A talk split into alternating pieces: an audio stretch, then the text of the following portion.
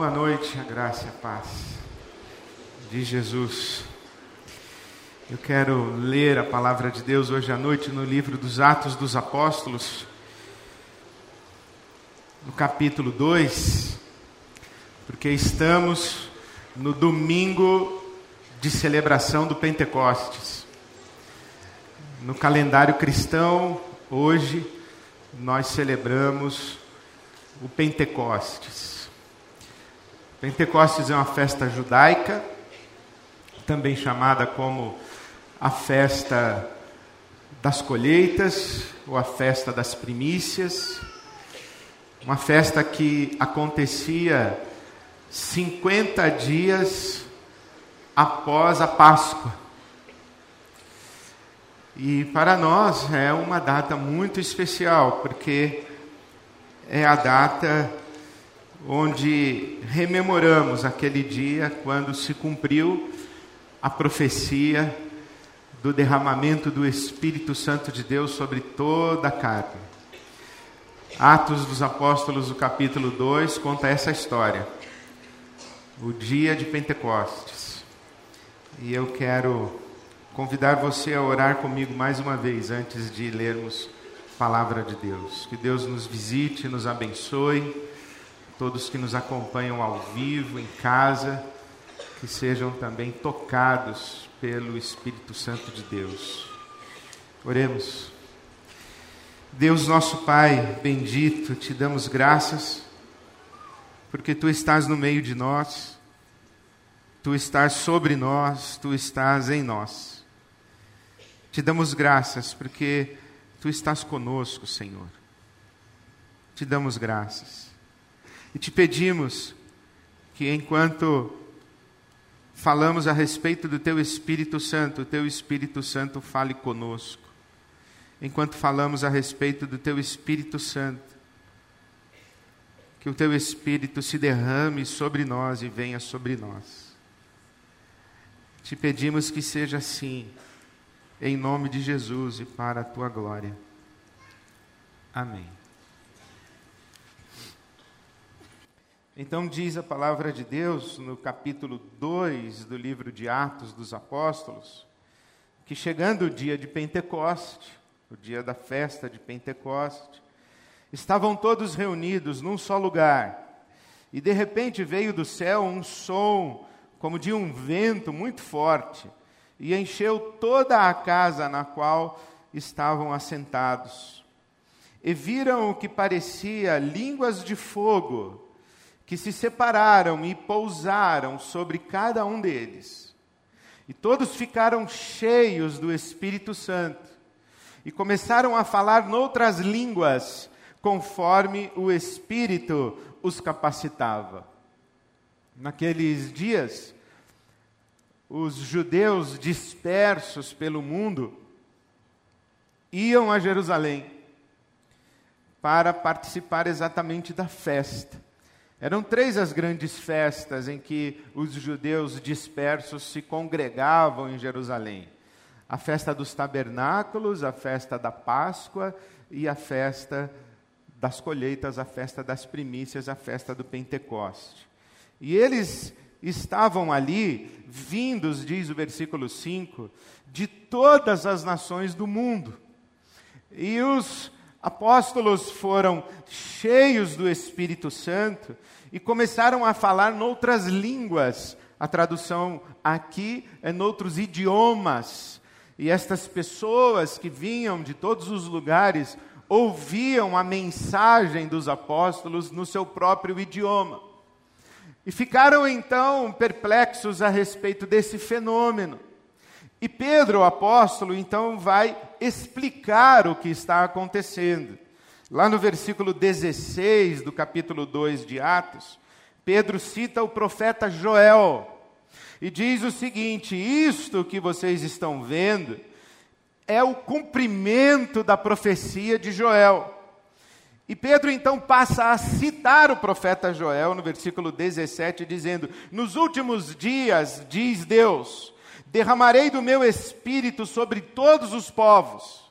Os seus filhos e suas filhas profetizarão, os jovens terão visões, os velhos terão sonhos. Sobre os meus servos e as minhas servas derramarei do meu espírito naqueles dias, e eles profetizarão. Mostrarei maravilhas em cima no céu e sinais embaixo na terra: sangue, fogo e nuvens de fumaça. O sol se tornará em trevas e a lua em sangue, antes que venha o grande e glorioso dia do Senhor. E todo aquele que invocar o nome do Senhor será salvo. Então, Pedro cita o profeta Joel, diz que o que está acontecendo naquele fenômeno em que os apóstolos falam em outras línguas, cheios do Espírito Santo, aquele fenômeno de um vento impetuoso, aquelas línguas de fogo que repousam sobre os apóstolos, é o cumprimento de uma profecia. E então Pedro vai aplicar essa profecia. No versículo 22, ele diz assim: Israelitas, Ouçam estas palavras. Jesus de Nazaré foi aprovado por Deus diante de vocês por meio de milagres, maravilhas e sinais que Deus fez entre vocês por intermédio dele, como vocês mesmos sabem. Este homem, Jesus de Nazaré, lhes foi entregue por propósito determinado e pré-conhecimento de Deus, e vocês, com a ajuda de homens perversos, o mataram, o assassinaram, pregando-o na cruz. Mas Deus o ressuscitou dos mortos, rompendo os laços da morte, porque era impossível que a morte o retivesse. O apóstolo Paulo, quando escreve a sua carta à igreja de Roma, a sua carta aos romanos, diz que o salário do pecado é a morte. Porque sem pecado, Jesus não, não pode ser preso pela morte. Era impossível que a morte retivesse Jesus, porque Jesus não tem pecado. Quantas vezes morresse, tantas vezes ressuscitaria. Era impossível que a morte o retivesse. Diferente do que aconteceu com Davi. E Pedro vai fazer essa comparação entre a morte de Jesus e a morte de Davi. No versículo 29, do capítulo 2 de Atos, Pedro diz assim: Irmãos, posso dizer-lhes com franqueza que o patriarca Davi morreu e foi sepultado, e o seu túmulo está entre nós até o dia de hoje. Não foi assim com Jesus. Mas ele era profeta e sabia que Deus lhe prometera, sob juramento, que colocaria um dos seus descendentes em seu trono. Prevendo isso, falou da ressurreição do Cristo que não foi abandonado no sepulcro e cujo corpo não sofreu decomposição. Deus ressuscitou este Jesus e todos nós somos testemunhas desse fato. A Bíblia diz que Jesus, depois da sua ressurreição, apareceu a aproximadamente 500 pessoas. Você pode ler isso na carta de Paulo aos Coríntios, o capítulo 15 que Jesus ressurreto apareceu a aproximadamente 500 pessoas. Você se lembra quando ele está caminhando com aqueles dois discípulos na estrada para a cidade de Emaús e se revela aqueles homens? Você se lembra quando os discípulos, após a morte de Jesus, estão amedrontados, escondidos numa casa em Jerusalém? E então Jesus aparece no meio deles e diz: Paz seja convosco, recebam o Espírito Santo e sopra sobre eles. Você se lembra quando Pedro e os outros discípulos estão no mar da Galileia pescando? E Jesus aparece na praia e diz: Ei, vocês têm alguma coisa para comer? E então eles lançam as redes e pescam pescam com muita abundância, e naquele momento Pedro discerne que é Jesus Cristo ressuscitado quem está na praia e se atira ao mar para ir ao encontro de Jesus. E assim Jesus vai se revelando a muitas pessoas. Por isso que Jesus, depois da sua ressurreição, ele esteve presente nesses encontros por 40 dias. Então contamos os três dias entre a morte e a ressurreição, 40 dias em que Jesus ressurreto se manifesta, se revela vivo aos seus discípulos, e então ele sobe aos céus, e sete dias depois à festa de Pentecostes. E Pedro está dizendo: olha, Jesus ressuscitou e nós somos testemunhas desse fato. E então no versículo 32 do capítulo 2 de Atos, Pedro diz: Deus ressuscitou esse Jesus e todos nós testemunhamos desse fato, somos testemunhas desse fato. E exaltado à direita de Deus, ele, Jesus, recebeu do Pai o Espírito Santo prometido e derramou o que vocês agora veem e ouvem. Então, tendo dito estas palavras, Pedro diz no versículo 36: Portanto, que todo o Israel fique certo disto. Este Jesus, a quem vocês crucificaram, Deus o fez Senhor e Cristo. Quando ouviram isso, versículo 37, quando ouviram isso, ficaram quebrantados, ficaram aflitos, ficaram com o coração despedaçado e perguntaram a Pedro e aos outros apóstolos: Irmãos, que faremos? Então Pedro respondeu: Arrependam-se. Arrependam-se do quê? Arrependam-se de terem assassinado Jesus. Arrependam-se de terem matado Jesus. Arrependam-se de sua conivência com o ato de homens perversos. Arrependam-se do seu equívoco a respeito de Jesus, porque vocês o condenaram como um blasfemo, vocês o condenaram como um falso Messias. Arrependam-se. Admitam que estavam equivocados a respeito de Jesus. Arrependam-se. E então receberão perdão para os seus pecados, sendo batizados em nome de Jesus, e receberão também o dom do Espírito Santo. O dom do Espírito Santo. O Espírito Santo é um dom de Deus, é um presente de Deus. A Bíblia fala de muitos dons de Deus. Tiago, apóstolo, diz que toda boa dádiva e todo dom perfeito procede do Pai das luzes. Todas as coisas boas que desfrutamos, nós as recebemos de Deus, são dádivas divinas, são dons de Deus. A Bíblia fala que a salvação é dom de Deus. O Baruch ministrou para nós no início da nossa celebração a palavra de Deus que diz: pela graça vocês são salvos por meio da fé, e isso não vem de vocês, é dom de Deus. Os teólogos discutem o que não vem de nós se a salvação ou a fé. Em todo caso, a experiência da salvação é um dom de Deus.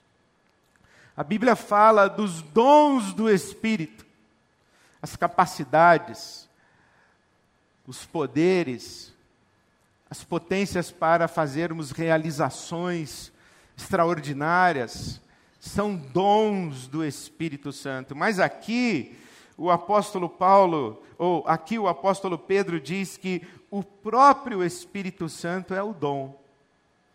Vocês receberão perdão dos pecados e receberão o Espírito Santo como um dom da parte de Deus. Quando me dispus a, a meditar sobre esse dia do Pentecoste tão importante para nós, uma avalanche de, de textos bíblicos veio sobre mim. Minha memória foi aguçada na meditação sobre o Espírito Santo, desde o Gênesis, o capítulo 1, que diz que no princípio criou Deus os céus e a terra. A terra era sem forma, vazia, e o Espírito de Deus pairava sobre a face do abismo, sobre a escuridão informe. O Espírito está presente na criação. Podíamos pensar sobre as promessas da vinda e do derramar do Espírito Santo. Pedro citou Joel, o profeta, mas o profeta Isaías também falou sobre o Espírito Santo. Profeta Jeremias, Deus prometeu pela boca do profeta Jeremias que derramaria o seu espírito e que mudaria o nosso coração. Ezequiel falou sobre o Espírito Santo. Nós poderíamos lembrar a própria experiência de Jesus com o Espírito Santo. Jesus é concebido pelo Espírito Santo. Jesus é guiado ao deserto pelo Espírito Santo. Jesus recebe sobre si o sinal da presença do Espírito Santo na forma corpórea de uma pomba. Jesus, quando se pronuncia publicamente pela primeira vez no seu ministério, ele o faz citando o profeta Isaías, o capítulo 61, o Espírito do Senhor está sobre mim e me ungiu, me autorizou, me legitimou, me capacitou, me revestiu de poder para levar o Evangelho e anunciar libertação e transformação e salvação e o ano da graça do Senhor. Poderíamos lembrar das promessas que Jesus fez a respeito do derramamento do seu Espírito. Em João capítulo 14, Jesus está no cenáculo com seus discípulos, aquele mesmo momento em que Jesus lava os pés aos seus discípulos, em que Jesus come a última Páscoa, celebra a Eucaristia e, e institui no cálice a nova aliança. Naquele mesmo momento, Jesus diz: Eu não deixarei vocês órfãos.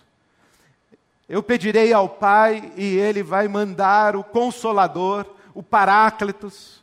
Ele virá, o Espírito Santo, que o mundo não conhece, vocês conhecerão, porque Ele estará com vocês e viverá em vocês.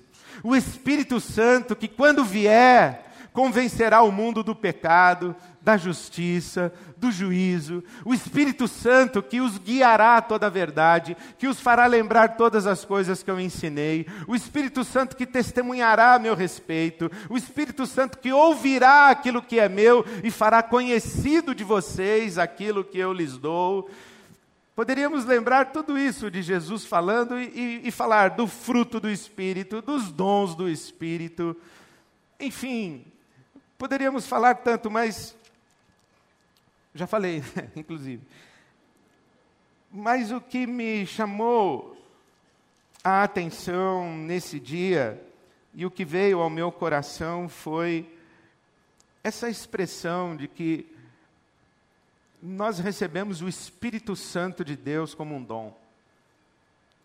E que o maior, o maior dom, a maior dádiva que Deus nos dá é o seu próprio Espírito. Porque essa é essa é a própria essência da nossa experiência com Cristo Jesus. Eu me lembro quando estava conversando com um pastor já ancião, um homem experiente na sua caminhada com Jesus, e ele quase que displicentemente me contando a sua história e lá pelas tantas na conversa ele disse assim para mim, Ed, ah, naquele dia quando Deus uniu o seu espírito ao meu espírito, e eu entendi que ele estava falando do dia da sua conversão, eu registrei essas palavras como uma expressão muito singela, mas ao mesmo tempo muito exata e muito completa do que é a nossa experiência de conversão não é outra senão o dia quando Deus une o seu espírito ao nosso espírito. Eu me permito parafrasear aquele pregador que me abençoou tanto com seu testemunho, dizendo que o dia da, da nossa conversão é o dia quando nós tomamos consciência de que o Espírito de Deus está sobre toda a carne. E quando tomamos essa consciência, o Espírito de Deus que está sobre todos, ele se une ao nosso espírito e ele passa a viver em nós. É, é uma, é uma tomada de consciência ou é, é um receber uma revelação de que o Espírito de Deus está unido ao nosso espírito. Porque a conversão não é uma uma experiência de novas crenças. Passar a acreditar em outras coisas. Ah, eu acreditava na reencarnação, agora eu acredito na ressurreição. Ah, eu, eu acredito que Deus é triuno. Eu acredito que Jesus Cristo morreu pelos nossos pecados. Eu acredito que Jesus Cristo é o Filho de Deus encarnado. Essas são crenças. Mas converter-se não é adquirir novas crenças. Converter-se ou ser convertido é ter uma experiência com o Espírito Santo de Deus, é relacionar-se com Deus na pessoa do seu espírito. A conversão é o relacionamento com uma pessoa, não é a assunção de novas crenças. Também não é mudança de comportamento moral. Ah, eu fazia coisas assim, agora faço coisas assado. Eu fazia isso e deixei de fazer, eu parei de fazer depois que me converti. Isso é mudança de hábitos. Conversão é mais do que mudança de hábitos, é mais do que mudança de comportamento moral. Inclusive, há muitas pessoas que têm uma vida moral regrada, chata, e elas não são convertidas. E outras pessoas que ainda não se libertaram de determinados hábitos, mas que são convertidas. Porque conversão é mais do que mudança de comportamento. É o um encontro com uma pessoa. Conversão é mais do que incluir na agenda uma prática religiosa. Algumas pessoas falam ah, antes de eu frequentar a igreja. Conversão não é passar a frequentar a igreja. É um encontro com uma pessoa. Por isso Jesus diz a Nicodemos, em João capítulo 3, que quem não nascer da água e do espírito não participa, não vê, não discerne o reino de Deus. O que nasce da carne, disse Jesus, é carne. O que nasce do espírito é espírito o nosso nascimento biológico, o nosso nascimento da carne, o nascimento da água, Jesus diz, é um, é o primeiro nascimento. Mas há o nascimento do Espírito.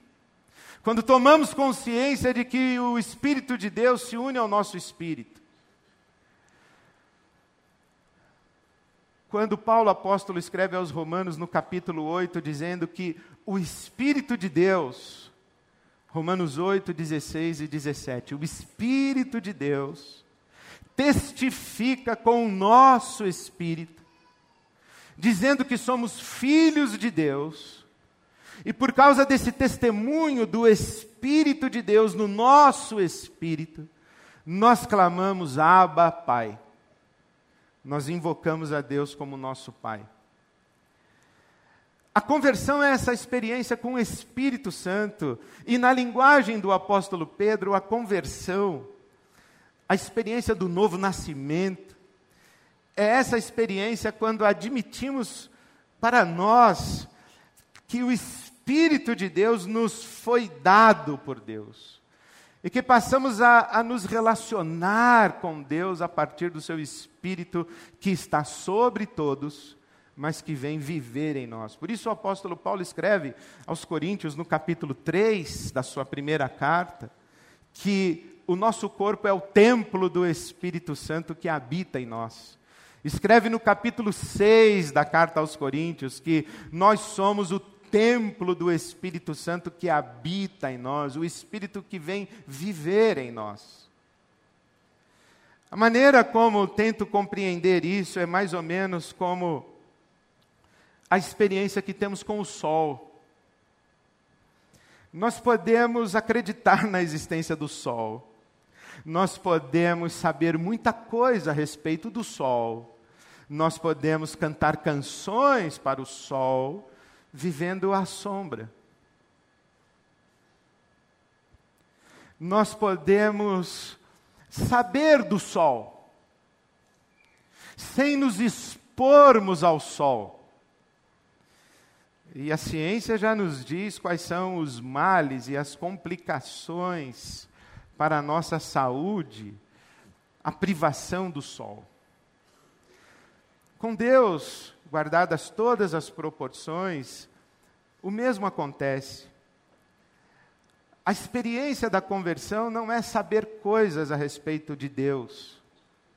A experiência da conversão não é participar de rituais para Deus. A experiência da conversão é expor-se em fé à ação de Deus, à afetação de Deus. É isso que a Bíblia Sagrada fala quando diz que nós devemos nos deixar encher pelo Espírito Santo, nos deixar guiar pelo Espírito Santo. O Espírito Santo de Deus nos afeta, age sobre nós e gera em nós mudanças e transformações no nosso corpo físico. A manifestação e a ministração do Espírito Santo sobre nós pode gerar mudanças e transformações no nosso corpo físico, pode curar as nossas enfermidades, pode curar as nossas doenças, pode nos curar, afetar o nosso corpo físico. Chamamos isso de cura. O Espírito Santo, ele age, afeta a nossa psique, o nosso intelecto, a nossa mente, o nosso entendimento, nos dá discernimento, percepção de realidade nos faz enxergar, nos faz compreender.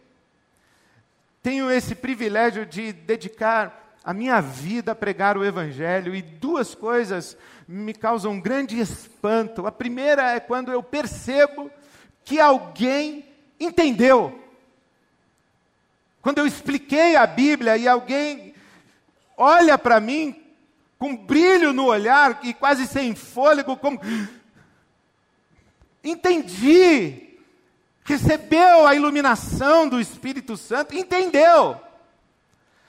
Como aquela experiência em que Jesus, guardadas todas as proporções, está com os discípulos no caminho para Emaús e discorre usando Moisés e os profetas, a lei e os profetas, citando as Escrituras a respeito do Messias. E Jesus vai citando trechos da, das Escrituras que aqueles homens conheciam e há muito conheciam.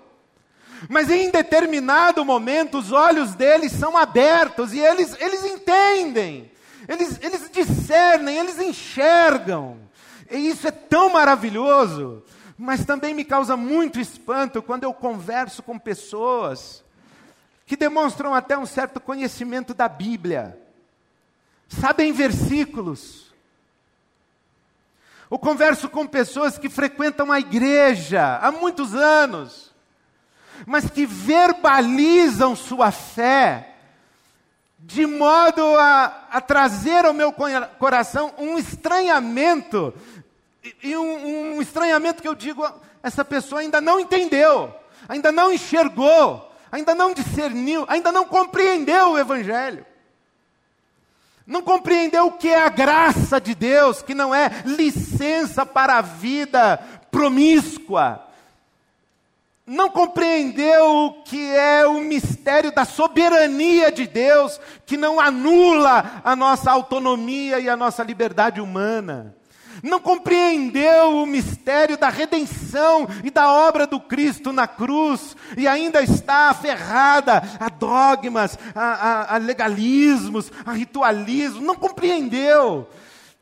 Então o Espírito Santo, quando, quando nos afeta na mente, no entendimento, ele, ele ilumina o nosso entendimento e os nossos olhos são abertos e a gente discerne a revelação de Deus. O Espírito Santo nos afeta nos nossos sentimentos, nas nossas emoções. A Bíblia Sagrada fala que o amor lança fora o medo. Paulo escreve aos Romanos no capítulo 5, versículo 5, dizendo que o Espírito Santo de Deus derrama o amor de Deus nos nossos corações. Essa experiência com eu sou amado de Deus, eu sou amada de Deus, eu sou uma filha amada, um filho amado de Deus. O meu medo vai embora, o meu medo de andar na vida vulnerável, o meu medo da peste, o meu medo da morte, o meu medo da pobreza, do infortúnio, da fome no futuro. Perdeu o medo, perdeu o medo de viver. Isso é obra do Espírito Santo. A Bíblia Sagrada fala que vivemos ansiosos, puxados de um lado para o outro nas nossas emoções. Mas que em Jesus, amigo, temos, nós não cantamos.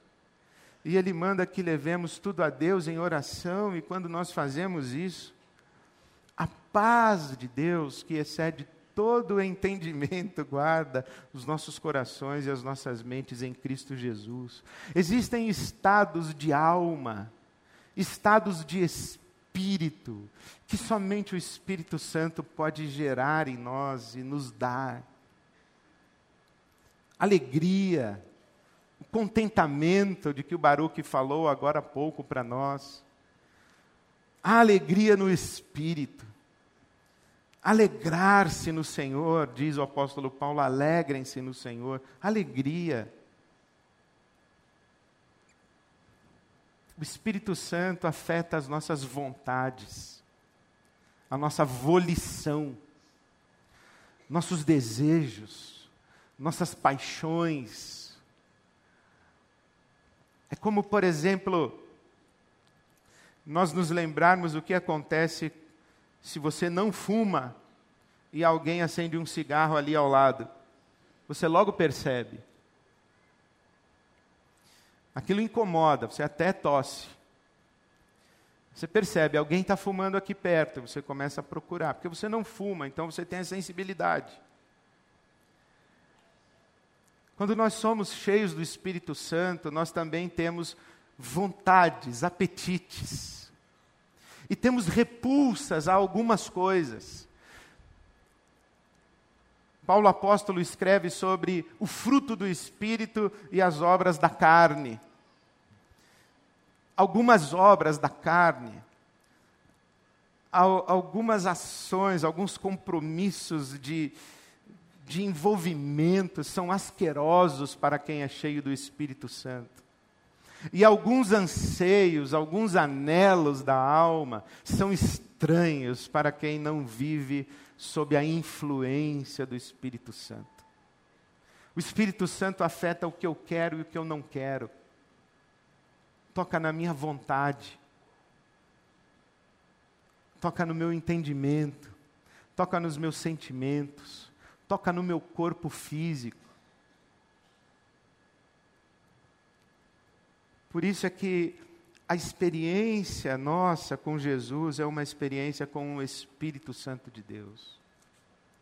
E hoje, nesse dia de Pentecoste, eu queria encorajar você a pensar em que tipo de resposta você dá ao Espírito Santo de Deus. Porque aqui em Atos capítulo 2, existem algumas respostas. Diz aí no versículo 7 que quando a multidão viu aquele fenômeno. Foi um fenômeno, um vento, línguas de fogo, e aqueles homens falando em idiomas que eles não conheciam. O fenômeno foi muito interessante. Há uma discussão se foi um, um, um fala, uma manifestação do Espírito Santo em falar ou em ouvir. Porque os apóstolos falavam, mas cada um ouvia na sua própria língua, no seu próprio idioma. Mas os apóstolos ganharam esta capacidade. Então diz o versículo 7 do capítulo 2 que aquelas pessoas ficaram atônitas e maravilhadas. E no versículo 12 diz que ficaram atônitas e perplexas. A ministração do Espírito Santo na vida de uma pessoa, as transformações que o Espírito Santo de Deus causa na vida de uma pessoa, aquilo de que um ser humano é capaz quando está sob a ministração do Espírito Santo, gera perplexidade, maravilhamento, encantamento. A gente fica de boca aberta, fica assim, como é possível? Que maravilha, que coisa encantadora, maravilhosa, sublime. A gente fica perplexo, fica em êxtase.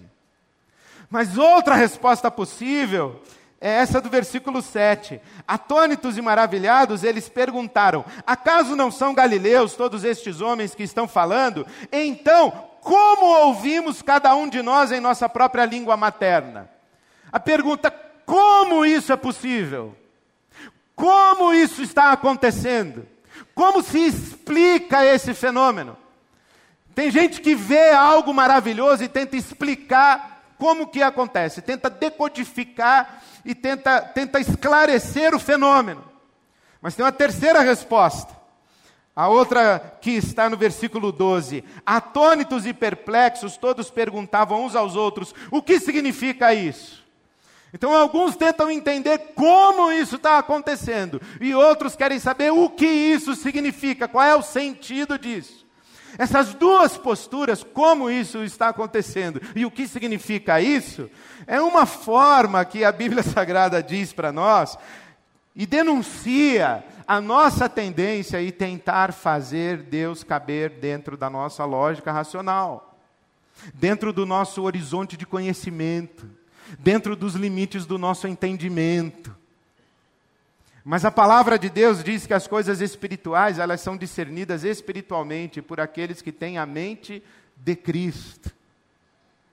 Então tem gente que observa a manifestação do Espírito Santo e fica prestando atenção no fenômeno, um observador alheio, tentando entender o que está acontecendo. Outras pessoas querem ver qual é a racionalidade disso, qual é a lógica disso, qual é a razoabilidade disso, e ficam observando também, tentando fazer Deus caber dentro da sua cabeça. E outros, geralmente aqueles que não conseguem chegar a uma conclusão e que é razoavelmente que não quase sempre acontece. Diz aí o versículo 13: que reagem, uma quarta maneira, dizendo: eles beberam, tudo bêbado. Dizendo assim: olha, esse pessoal aí está fora do juízo. Esse pessoal aí é sem noção, esse pessoal aí está delirando, esse pessoal aí está tendo um êxtase e perdeu a razão, perdeu a cabeça. É mais ou menos dizer: esse pessoal aí está louco. É fato que tem muita manifestação espiritual que não passa de manifestação psicoemocional.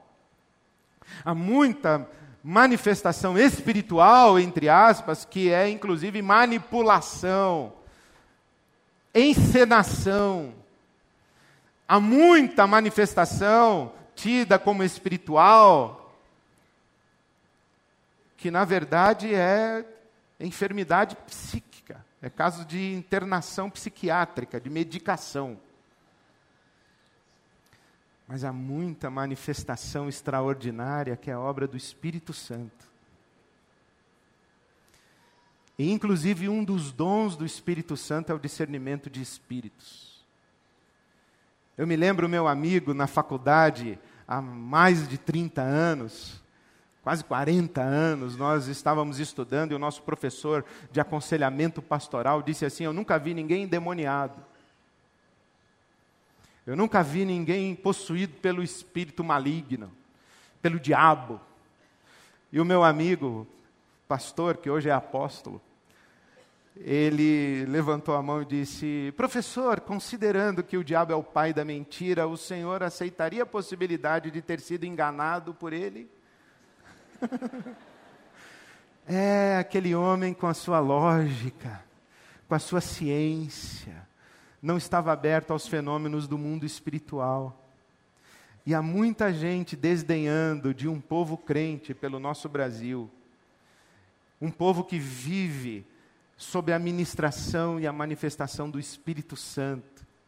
E vive coisas extraordinárias, e realiza coisas extraordinárias, e tem uma vida extraordinária. Mas que as pessoas muito inteligentes não conseguem acolher como obra do Espírito Santo. Ou ficam analisando, tentando entender, ou desdenham, zombando. Mas tem uma outra resposta possível você pode ficar só de boca aberta. Você pode ficar perguntando como é que isso está acontecendo. Você pode ficar perguntando o que isso significa. Você pode desdenhar e zombar. Mas você pode fazer o que fizeram aquelas pessoas que ouviram o apóstolo Pedro, capítulo 2, o versículo 41. Os que aceitaram a mensagem foram batizados e naquele dia houve um acréscimo de cerca de 3 mil pessoas. É, você pode aceitar a mensagem. Você pode dizer sim. É o Espírito Santo de Deus, sim. Jesus Cristo morreu, ressuscitou, exaltado à direita do Pai, recebeu o Espírito Santo e derramou sobre nós. Sim você pode dar esse passo de fé e dizer sim, eu creio que o Espírito Santo de Deus está derramado e que o Espírito Santo de Deus vive em mim e eu quero me expor à ação do Espírito Santo de Deus. E eu quero convidar você a fazer essa oração hoje à noite e dizer simplesmente: Vem Espírito Santo. Você diz assim: ah, pastor, mas o Espírito Santo já não veio. Veio. Estou dizendo para ele, para você, para que ele venha sobre a sua vida. Vem sobre mim, Espírito Santo. Vem sobre mim. Vem de novo sobre mim. Porque a Bíblia fala algo muito interessante. No capítulo 2, que nós acabamos de ler, o versículo 4, a Bíblia diz que eles ficaram cheios do Espírito Santo. E então falaram com intrepidez. Mas no capítulo 4, versículo 31, já em outro dia, diz a Bíblia Sagrada que aquela igreja de Atos dos Apóstolos estava reunida em oração. E quando a igreja terminou de orar, o lugar tremeu e veio sobre eles o Espírito Santo e eles ficaram cheios do Espírito Santo.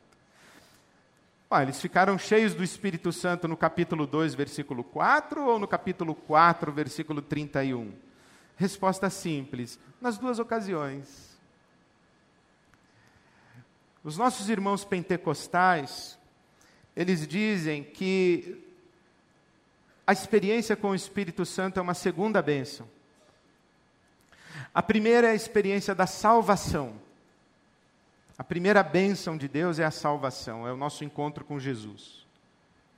A segunda bênção é a experiência com o Espírito Santo, que os nossos irmãos chamam de batismo com o Espírito Santo, ou batismo no Espírito Santo. Não é batismo do Espírito Santo, o batismo é de Jesus. João Batista disse que Jesus nos batizaria com fogo e com o Espírito. Pedro aqui acabou de dizer que Jesus, exaltado à direita do Pai, recebeu o Espírito Santo e Jesus derramou o Espírito Santo. Então o batismo é de Jesus. Então o batismo é com ou no o Espírito Santo.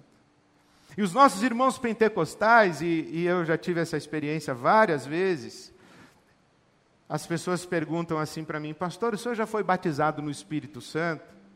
O senhor já foi batizado com o Espírito Santo? Eu me lembro uma vez que estava pregando numa igreja pentecostal, e quando terminei de pregar, o pastor me abraçou e disse: Esse moço fala assim, sem o batismo com o Espírito Santo, imagina quando ele tiver o batismo com o Espírito Santo. É porque a gente tem algumas estereotipias, né? A gente acha que o batismo no Espírito Santo, as experiências com o Espírito Santo são iguais para todo mundo. Não, não são. Mas são. E eu aprendi, estudando a palavra de Deus, e na minha própria experiência de caminhada com Jesus, que existe sim uma segunda benção. Existe sim uma experiência com o Espírito Santo. Mas aprendi que existe uma terceira bênção, uma quarta, uma quinta, uma vigésima bênção. E que ao longo da nossa caminhada com Jesus, o Espírito Santo vem sobre nós.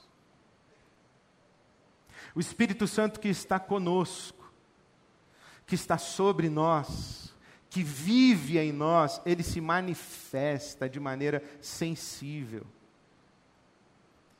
Ele gera novidades em nós.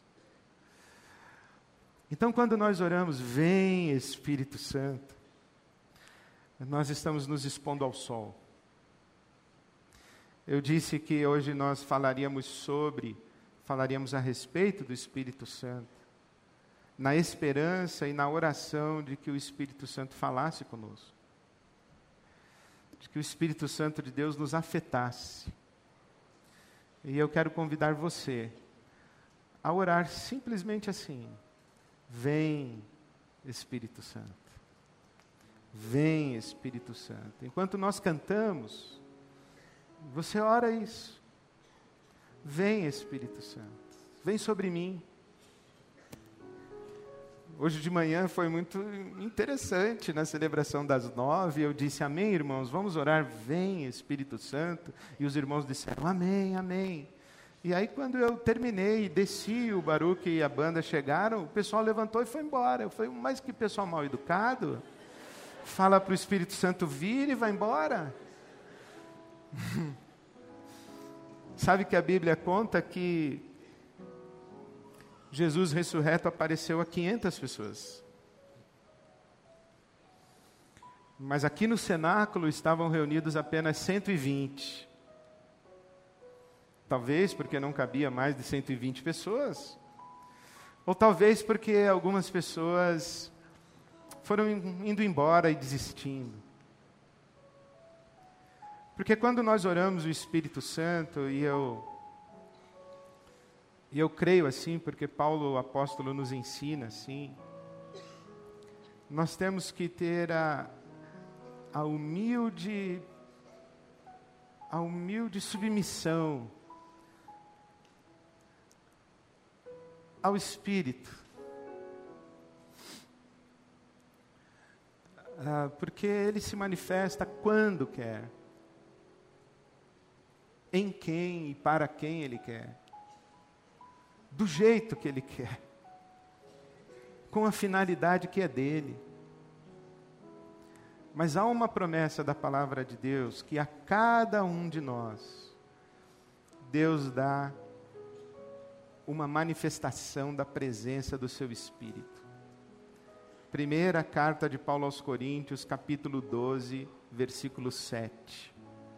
Essa é uma promessa para você, meu irmão, minha irmã. A cada um de nós, Deus dá uma manifestação da presença do seu Santo Espírito. Então eu queria encorajar você a orar. Vem, Espírito Santo. Ore na sua casa. Ore você que está ouvindo. Ore, vem Espírito Santo. Habitue-se a orar. Vem Espírito Santo. Vem tocar o meu corpo, vem tocar a minha mente, vem tocar as minhas emoções, vem revirar as minhas paixões, vem Espírito Santo.